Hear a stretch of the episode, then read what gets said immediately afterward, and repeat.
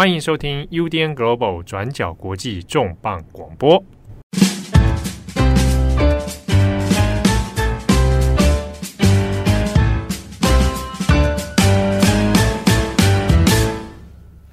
Hello，大家好，欢迎收听 UDN Global 转角国际之查阅编辑记录。对，没错，今天是哎，忘了自我介绍，我是编辑会议，我是编辑牧宜。今天的查阅编辑记录呢，其实就是要跟大家分享我们在上上周去到世界新闻年会上面的一些收获跟讨论。嗯，很有趣哦。对，今天主要会分成三个部分跟大家分享啦。那第一个部分呢，就是之前我们在 Daily 上面一直问大家的，就是大家对于转角的印象到底是什么？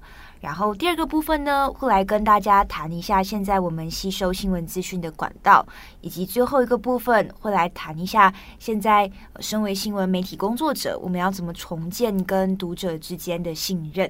嗯，那大概是这三个部分。对，那过程当中其实有很多讨论，我们都还没有答案啦。只是现在觉得，呃，这些讨论是非常有意义也非常重要的，对，对，所以也想说，趁着这个编辑插播来跟大家分享。然后我觉得，如果有一些互动，大家有一些回馈，我觉得也就是呃，蛮好的一个的一个状态了。对，因为我们今天其实录这集的初衷，其实就是想跟大家聊天，嗯嗯，就是我们想要把读者，因为我们平常习惯就是说 daily 的模式啊，或是重磅的模式，但我们今天想要跟大家聊一聊，就是我们生为编辑，然后我们自己有时候也必须要拉开这个角色，有时候我们必须要放在读者的角度，可有时候我们未必非常非常了解读者的心情，跟看我们文章或是听我们节目的心情，所以我们之前也有透过问大家问题的方式来获得一些有趣的答案。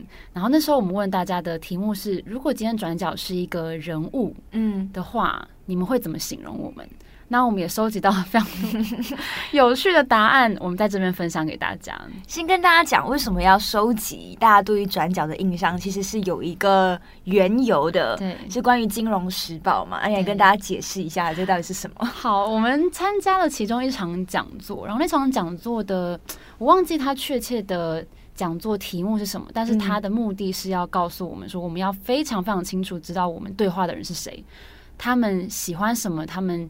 期待我们可以给予什么样的知识或是内容，然后那时候分享的是一个嗯 Financial Times Strategies 的那个团队，他们来分享他们之前在二零一五年的时候做一个调查，会有这个调查原因是因为他们那时候也是开始想要突破同文层，他们想要透过跟读者对话的方式去了解他们还缺什么样的内容，结果调查出来的结论是。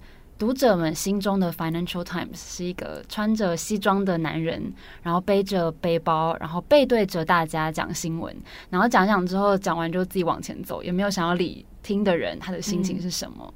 所以，我们之前才在 Daily 上问大家这个问题，就是如果今天转角是一个人物的话，你们会怎么形容我们呢？我们现在就来跟大家分享，到底就是听友跟读者们回复了些什么。有些说是教授，有些说是那个。睡不醒的助教，对，还有保健品万花筒，我觉得很有趣。我们现在来跟大家分享一下。那有人就说，他觉得转角国际像是一个博学多闻的教授，那上课的时候都会说一些很难笑的笑话来缓和气氛。哦、oh，我觉得这是七号，对，我也觉得这是七号，这不是我们，反正不好的都给他，对，都给他。对，然后另外一个说，就是呃，像是一个睡不醒的助教，应该说哦。不是睡不醒，他说一直没睡饱的助教，他说刘海很长，然后会盖住眼睛，或者是眼睛很厚，就是一个看不到眼睛的形象。他就说这个助教很聪明哦，会讲很多就是呃知识。但是总是呈现一种没有睡饱的感觉，然后有时候学生听他讲话也会变得很想睡，啊，甚至也有可能是直接睡着。他说这个助教平常虽然是一副有气无力的样子，但是讲到自己喜欢的东西，就突然间变得很兴奋、很精神。在分享这些东西的时候，助教就会开始，你知道，讲课会讲的比平常好，滔滔不绝。对，但是，嗯，来了，但是，身为学生的他，有时候对这些东西真的没有什么兴趣。他说没办法承接助教的热情，感觉只有助教自己会对这个话题有兴趣。他说：“至于为什么会是助教而不是教授呢？”他说：“我也不知道，就觉得形象来讲，转角还没有成熟到变成一种教授的感觉，有种是还在路上升职中的感觉。”好，我觉得以上有几个讲得非常精准的点，一个就是镜片很厚，就是我们但是赖颖跟七号又丢给他们。我们团队有两个人，就是近视非常深，镜片很厚。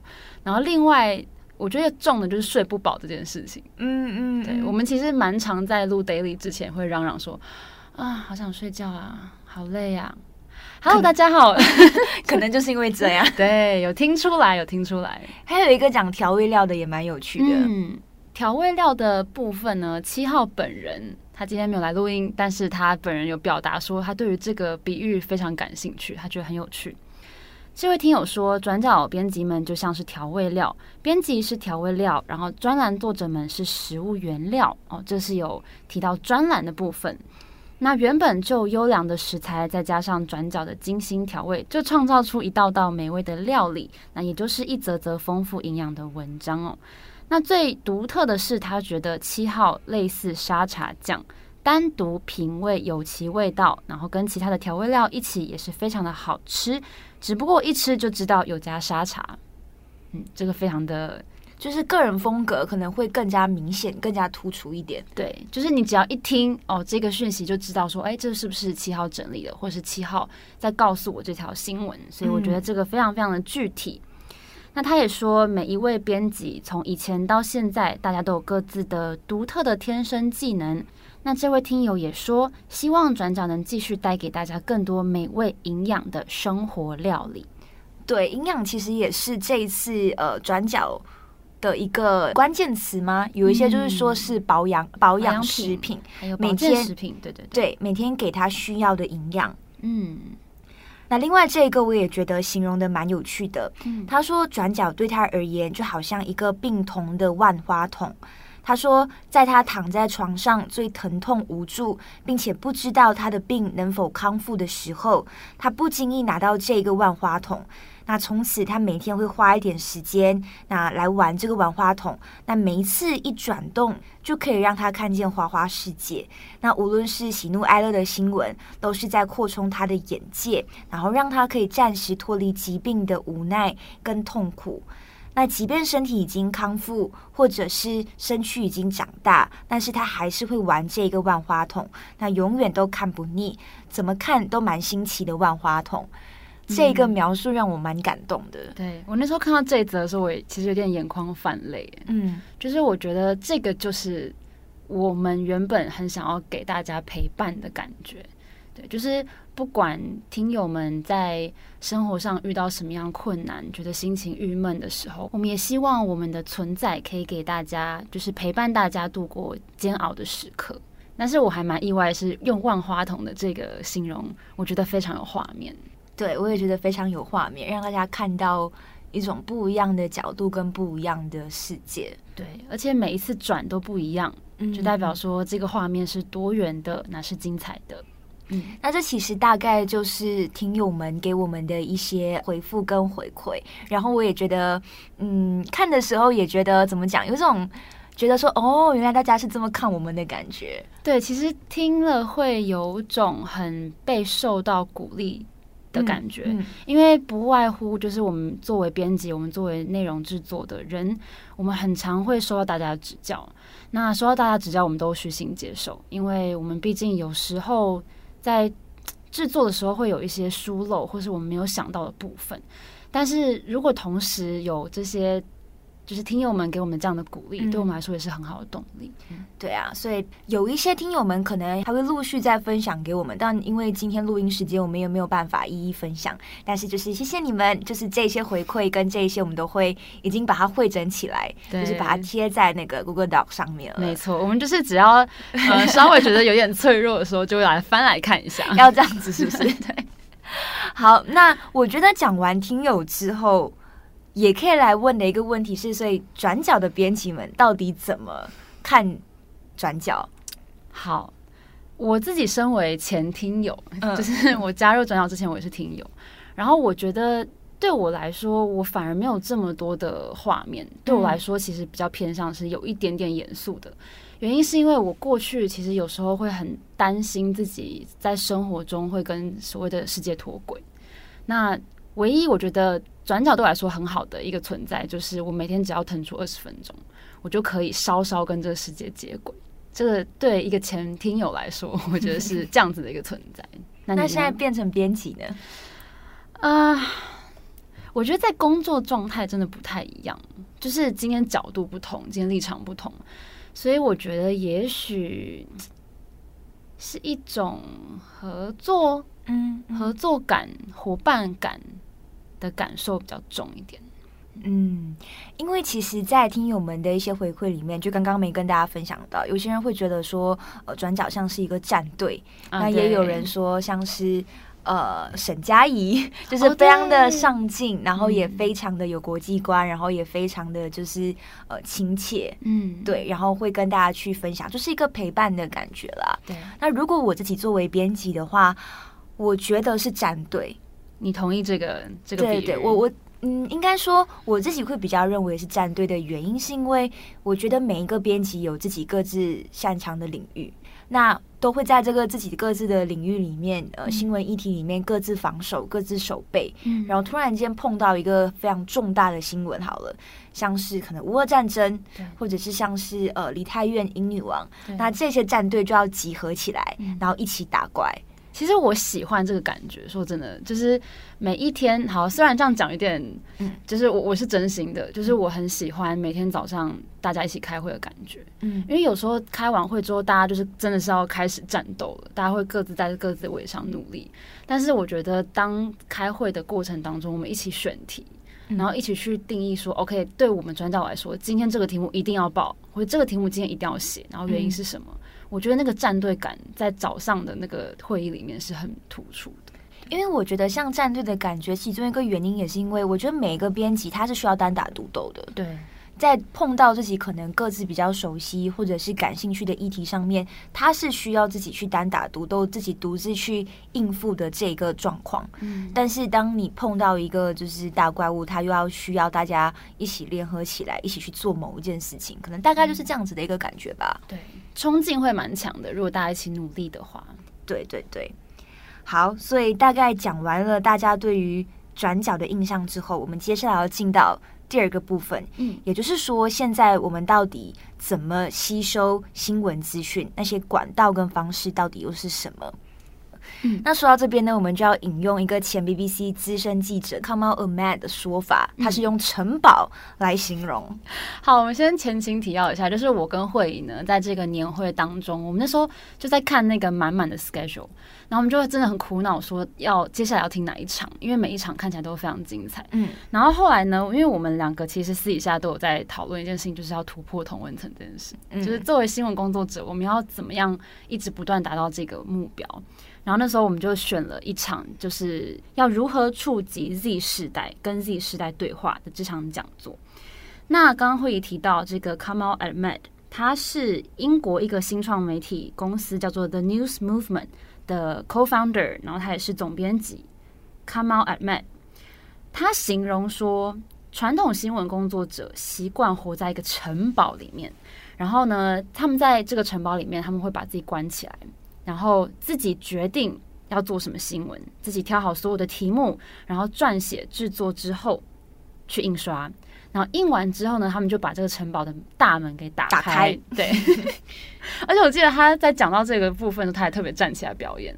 打开，打开，对，打开这个大门之后呢，你把印好的内容，印好的这个报纸好了，全部。丢到这个城堡外面，然后城堡外面就有很多市民们 就会去接住，对，去抢，然后去接住这个报纸。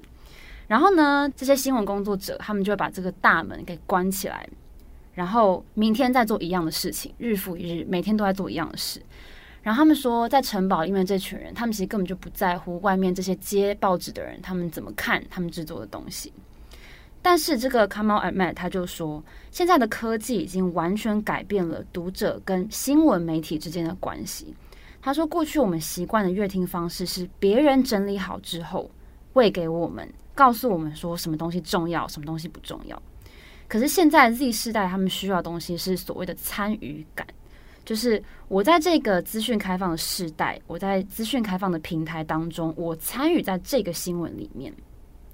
所以很有趣的是，他们说 The News Movement，他们曾经针对英美一万名 Z 世代的读者听友们进行调查，然后他们发现说，这些人是史上教育程度最高，而且最精通数位的世代。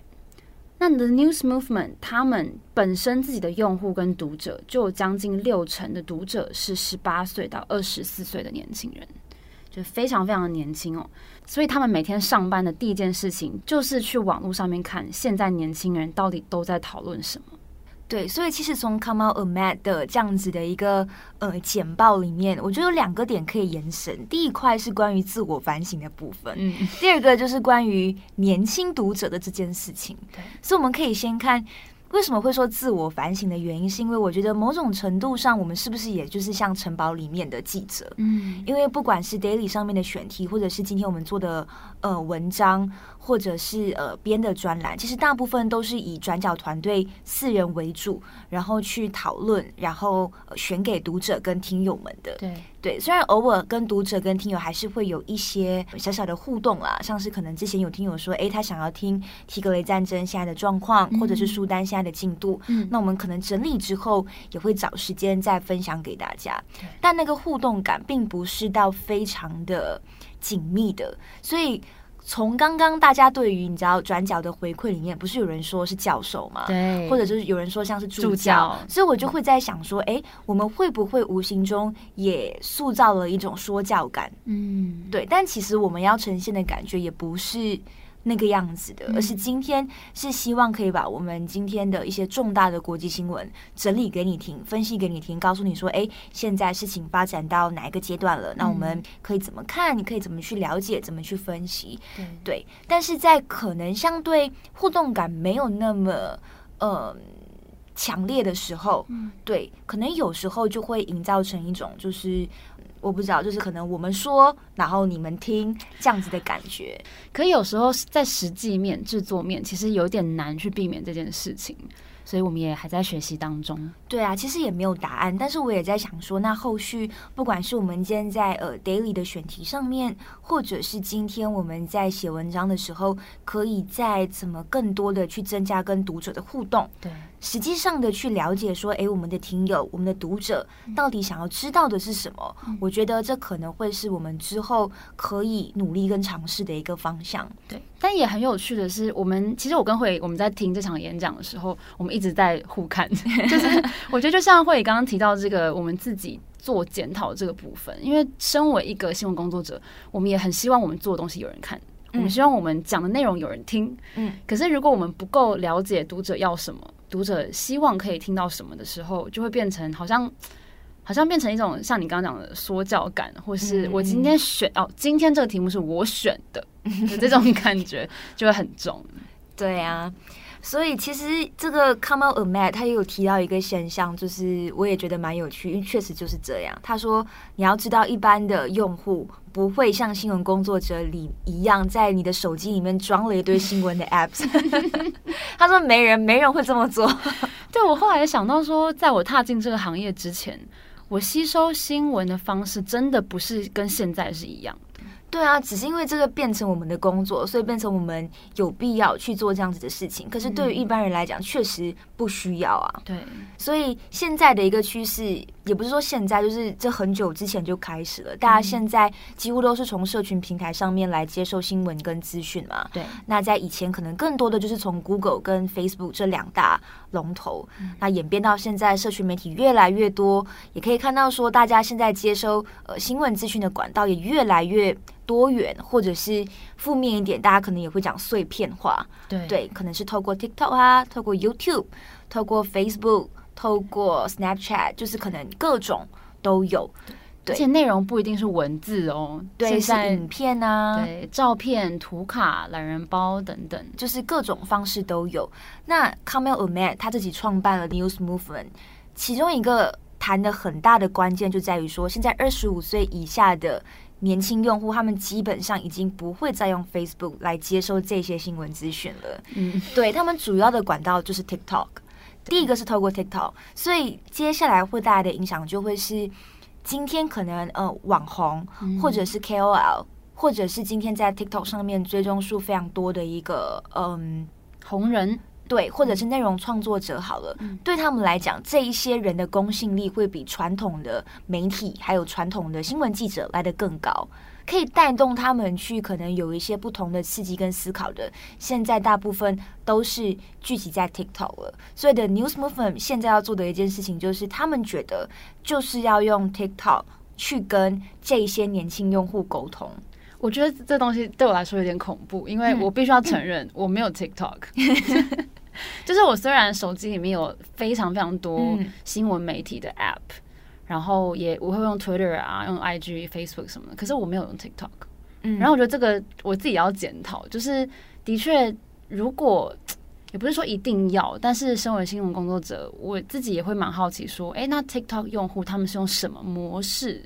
用短影片的方式吗？在读新闻，这对我来说也是一个很难想象的事情。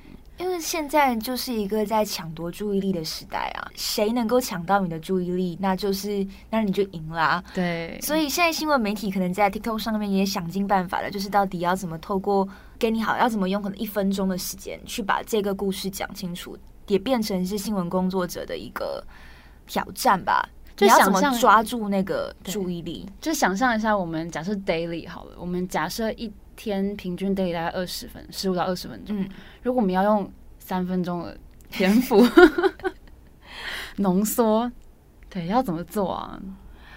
嗯，我觉得是做得到的，但是今天我们要怎么去做？然后我们今天可能也要找专业的人来教一下，不然到时候又变成长影片，你知道？给我们做就会变成长影片。你说一个影片三十分钟，对，就变成讲越细，对，就觉得说哦，这个要加进去，对，哦，这个要讲，对，就变成这样的一个状况。嗯，所以 Kamel Ahmed 他有提出的一个现象就会是。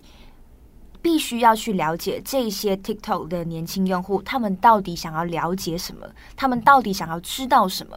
从他们的需求里面去提供他们他们想要了解的资讯。像是他就有提到一个，就是乌俄战争。对，我觉得这很真的真的很有趣，因为那时候在也听这个讲座的时候，他有一点是在跟所有观众做互动。嗯，然后说他就问了我大家一个问题，说：“好。”俄乌战争开打之后呢，在网络上最常被搜寻的问题是什么？那不外乎一定是跟乌俄战争有关嘛。然后那时候我们台下大家都在交头接耳，想说哦，会不会是，例如说呃，普丁跟泽连斯基之间的关系啊，或是俄罗斯跟呃乌克兰之间过去的一些历史啊等等。就后来在大家讨论完之后呢，他给出的答案是最常被搜寻的问题叫做乌克兰在哪里？对，所以他们当下团队马上就做了一支呃短影片，跟大家分享说，哎，乌克兰到底在哪里？然后上传到 TikTok 上面。这个好像是他，如果没记错，好像就是他们第一支破百万的影片吧？对，而且是用非常非常迅速的方式，就达到了破百万的这个观看次数。对，所以就是非常实际的回应到了这些年轻读者们想要知道的问题。嗯。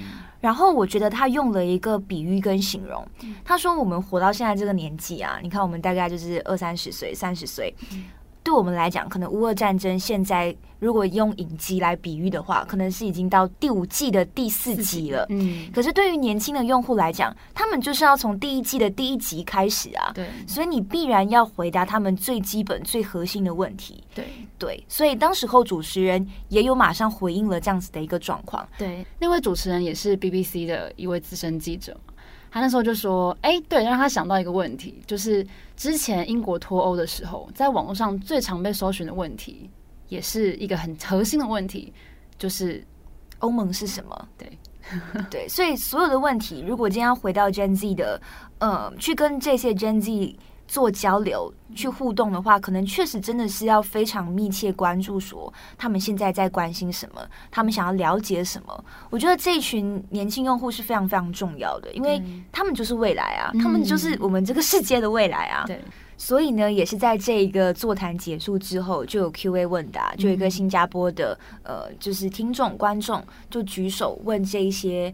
台上的讲者，他就说他现在在公司里面碰到的一个现象，嗯、也就是说，今天当他希望记者们去 TikTok 上面做内容的时候，这些记者们其实是排斥的。嗯，可以想象。对，他就问说：“请问你们公司有没有碰到类似这样子的一个状况？那你们是怎么解决的？”嗯，对。然后当时候 c o m m o n Ahmad 他的答案是，他们公司的年龄层都很低，对不对？对，基本上就是 TikTok 时代了，就是生长在一个网络的时代，对他们来讲，这些东西都是非常自然而然就融入生活里面的的一个状况。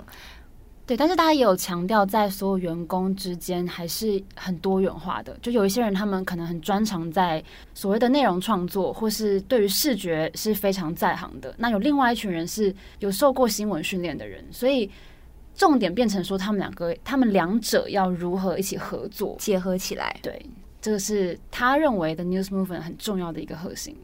呃，应该说，这个新加坡观众的提问的原因是在于。记者当时候告诉他的答案是他觉得今天做新闻内容，他就是震惊的新闻内容。那他今天就应该要在震惊的新闻平台上面发布，而不是今天在社群媒体像是 TikTok 这些地方发布。那不然他就好像变成了一个内容创作者，但他自己的本质是记者。这个是当时候他们的一些讨论。那如果是我的话。我觉得我会保持着开放的态度，嗯，但是我自己个人会比较担心的也是，我有没有办法做好 TikTok 的内容，因为我就真的很不熟悉这个生态，或者说，我像对我来说，我也觉得我好像不在行的是用，例如说用画面，或是用一种很轻松的口吻去讲一个很严肃的议题，嗯，所以我就会觉得说，你看，因为我们作为新闻工作者的，都出现这样子的一个。状况，那就会出现断层。所以我的意思是说，就是应该要更灵活的去用这些社群平台，然后把这些我们的内容把它放在社群平台上面，尽可能的就是优化、最大化，然后传播出去。这是非常理想的状态了。对，这是非常理想的状态。当然，社群平台上面有很多很多的问题啦，就是这些大家我们都知道，就是碎片化啊、假讯息啊，就是就是各种。嗯、但是我确实在想说，我们我们不可能跟社群平台脱节吗？对，嗯、就是在现在的情况底下，嗯、那如果是这样子的话，我们应该要怎么的去更灵活的运用吧？对，就是那个弹性，我们要怎么去维持这个？哎。对我们来说也是一个挑战。嗯，因为一方面转角其实也是呃四人编制嘛，那你四人的你的人力、你的时间、你的精力就是有限。那对于每个编辑来讲，你每天要画 FB，因为毕竟我们还是会画 FB。对啊，现在显现我们很老嘛？对，因为我们还是会滑 FB，我们就是 FB 世代啊。对啊，你就是滑 FB 的人，你还要滑 Twitter，你还要滑 Instagram。然后还有呃 YouTube，有时候就这四个平台一天就要占据你多少时间了？没错。然后我们还要花各种新闻的 Apps，对，所以很累耶。对，所以应该说，我之前就有下载过 TikTok，之前在实体讲座上面有跟听友们分享，就是我的 TikTok 都是一个看起来假账号追踪了一堆缅甸军人。因为那时候缅甸这边想要了解，就是这些军人在想什么，所以那时候就载了这个账号去追踪了一堆缅甸军人，然后到现在又又在追踪了一堆新闻的账号，所以变成就是对。但是嗯，我觉得有趣的是，我们是编辑嘛，我们每一天必须因为专业，因为工作关系，我们必须要接收这样大量的资讯。可是我有时候在想，我身为一个读者，或是就是非新闻工作者，我一天已经过得。就是你知道累到不行，我可能就是我要有家庭的压力，我有工作上的压力，然后回到家，我真的没有那个余力可以去打开。好，你不要说十个，就两个就好。这种新闻媒体的 App，然后我要从头开始划划所有今天在国际上发生什么事情，我光想就觉得累到不行。所以你要用听的，你要听 Daily Podcast，对，开始 开始变夜配。开始在广告，对，开始在广告，没有啊，那个不是重点。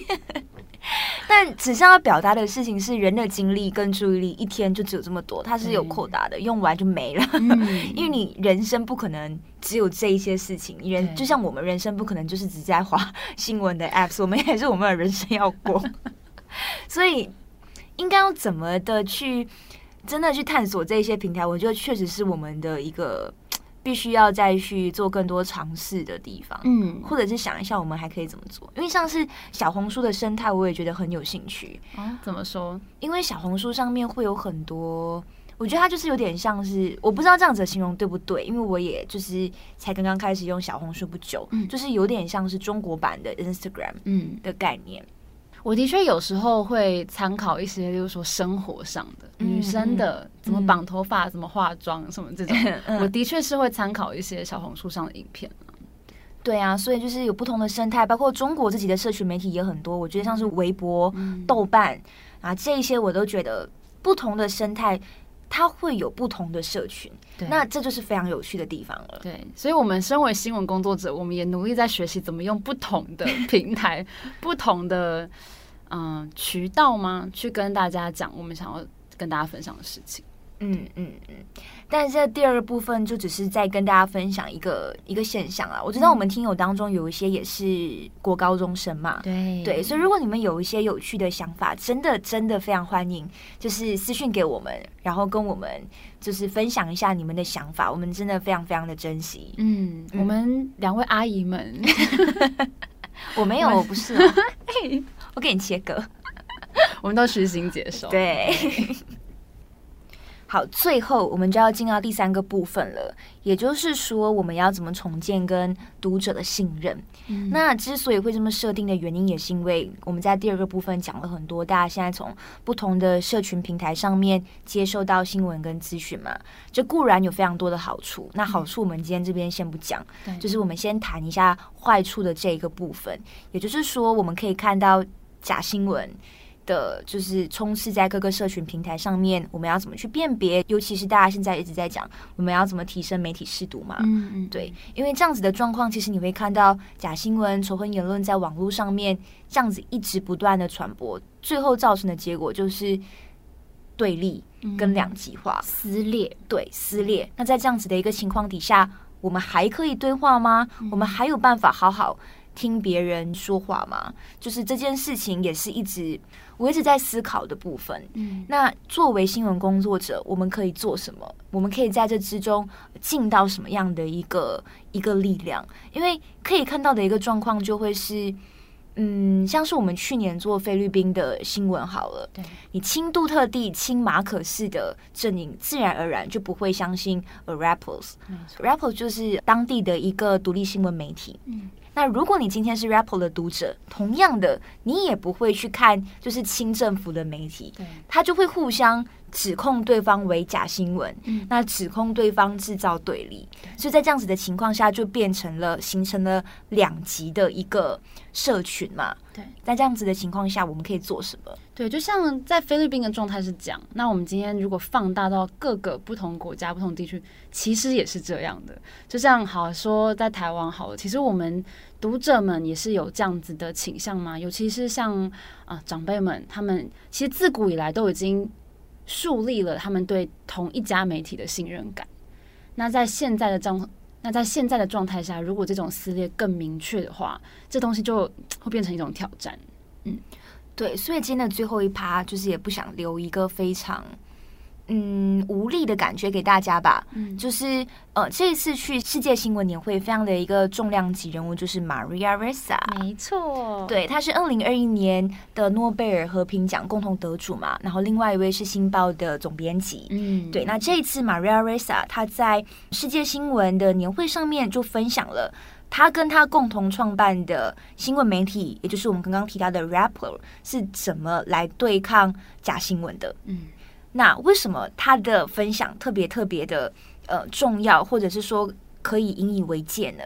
原因是因为如果大家有关注去年的菲律宾选举，那我们去年有做过一系列的报道嘛，其实也有提到说，现在的总统小马可是他之所以可以胜选，其实也就是靠着行之有年的这种假新闻宣传战，到最后成功洗白他自己的家族黑历史，然后到最后。高票当选。对，就是过去他家族贪污的历史、独裁实行戒严的历史，全部都好像不复存在了，变成是有一些民众就觉得说，哦，原来是我们误会马可是家族了，所以他们的这个宣传战跟资讯战是这样子的有组织的去行之有年的扩散，到最后造成了这样子的一个影响。那 Maria Ressa 跟他的这个新闻组织 Rapport 就是站在前线嘛，你要怎么的去对抗这些假新闻？包括 Maria Ressa 自己，他过去因为揭发前总统杜特地的一些毒品战争的问题，还有假资讯的问题，所以。一直受到杜特地政府的政治攻击嘛，所以他自己本身也是假新闻的受害者。没错。那他在这一次的新闻年会上面就提出了一个金字塔理论。他的说法是，如果今天每一个国家要举行选举，至少在六个月到一年前，可以有一个这样子的一个呃组织架构。那我们这边分享给大家。好，那这个金字塔理论呢，其实就是叫做事实优先行动。简单来讲，就是这个金字塔有四层，嗯，然后每一层是由不同的呃公民组织跟不同的团体组成的。那我们一层一层来介绍，先从下面第四层最底层那一层开始说。最底下的那一层呢，就是在菲律宾啊，不同地方的新闻机构他们会合作，然后进行事实查核内容。然后往上进到第三层呢，那这一层就是由公民团体、人权团体还有非营利组织等等组成。下面，当你新闻呃机构查核了事实之后，因为事实查核就是很无聊嘛，嗯、大家对于事实查核的内容就是不感兴趣，也传播的更慢嘛。你确定吗？所以在第三层的这一层公民组织跟人权团体呢，他们就要想办法把这一些查核过的内容。用有趣的方式包装起来，然后包装成演算法喜欢的方式，然后尽可能的把这些已经查核过的内容传播出去，尽可能 reach 到更多不同的人，这是第三层的要做的事情。那再往上第二层呢？那这一层是由各个研究假讯息小组的团队所组成的。那这一层的团队呢，主要会是。每一周他们会收集还有解读资料，会整理出每一周的报告，然后来看看说现在在公领域里面，那是怎么受到操弄的，有哪一些人从中获利，那又有哪一些人受到攻击等等。然后最上面那一层，最高那一层呢，就是由律师组成的。那这一层呢，主要是法律层面，也就是说，今天如果有人受到攻击的话，那这一层的人就要想办法提供保护，就是帮这些受攻击的人提供保护。那必要的时候呢，也会策略性的、技术性的提起诉讼。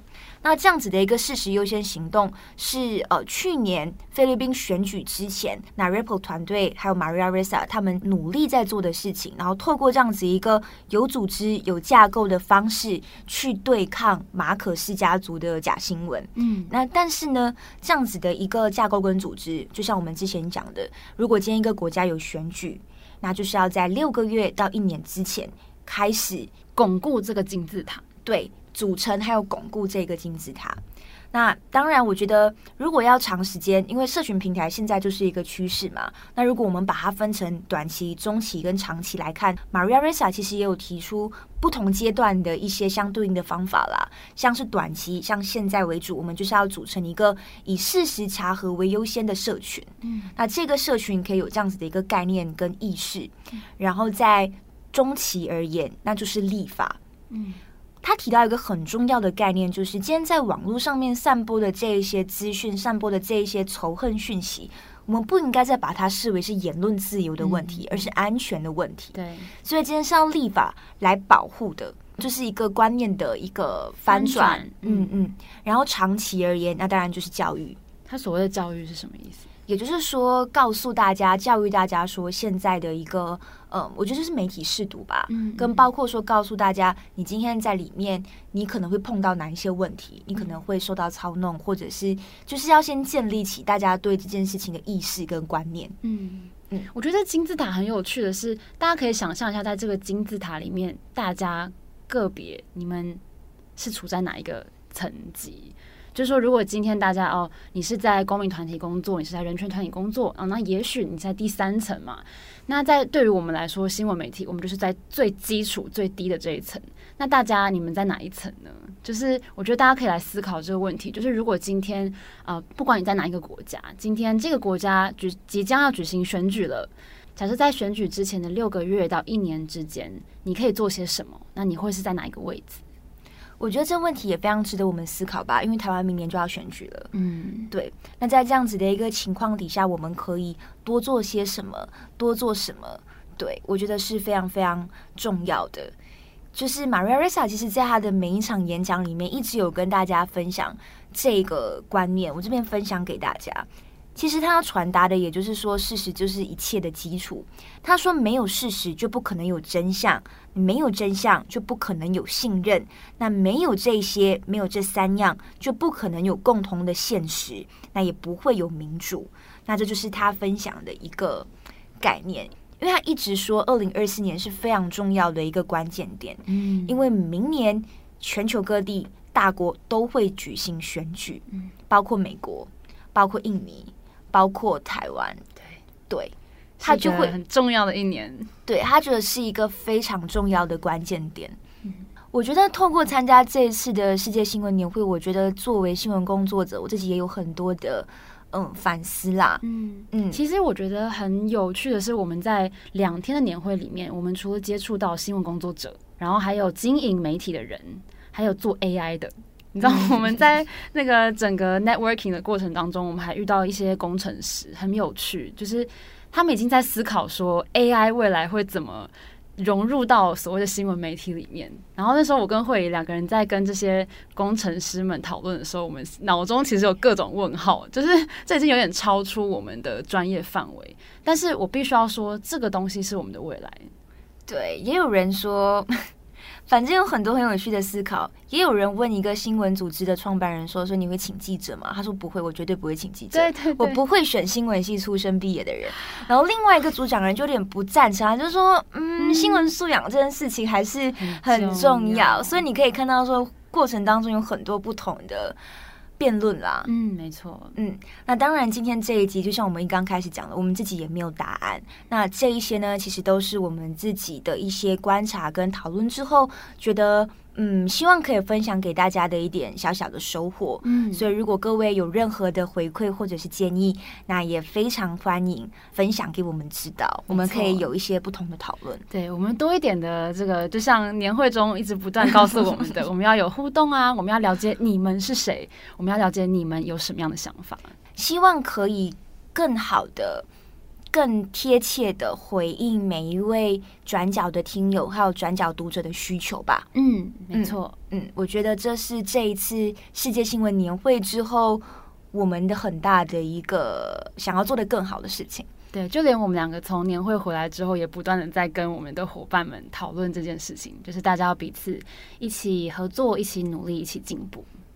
好啊，现在也讲了，就是 原本只是要小小的查阅编辑记录，不小心把它录成了重磅广播，所以最后再快速跟大家分享最后一件事情，就是 Maria Ressa 的专访。嗯、对，这一次世界新闻年会很重要的一点，就是我们瞧到了访问 Maria Ressa 的一个时间过程当中，对过程当中真的也是一波三折，但是很多折，对，但总算访问到他，我觉得是。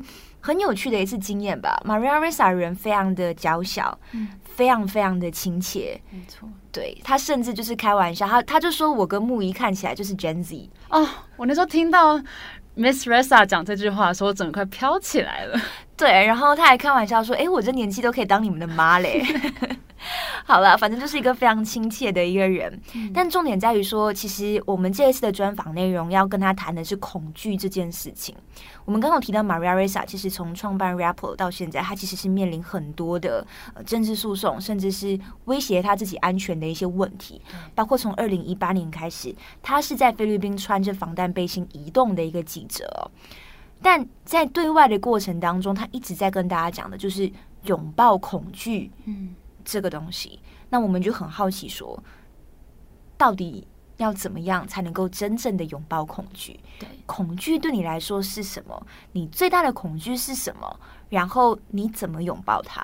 呃，Maria Ressa 她最近出了一本书，应该说之前不久之前就已经出了，叫做《How Do You Stand Up to a Dictator》。然后你要如何跟独裁者说不？这本书非常精彩，他从他的童年开始讲起。就像刚刚会提到的，恐惧这件事情，你的恐惧是什么？你要如何去克服，甚至是拥抱跟自己的恐惧共存？这件事情从 Maria Ressa 的童年就已经开始在不断练习。那我们这次的专访内容其实也环绕着这一点，请他来跟我们分享他的想法是什么。关于这个访问的话，会有一篇文字专访，还有一个 Podcast 的版本。预计应该会是在这周会释出，大家可以呃，就是期待一下，也欢迎就是收看跟收听。没错，好，那以上呢就是把我们在世界新闻年会里面一些小小的收获分享给大家。好，我是编辑会议，我是编辑牧宜，我们下一次再见，拜拜，拜拜。感谢你的收听，想知道更多详细资讯，请上网搜寻转角国际。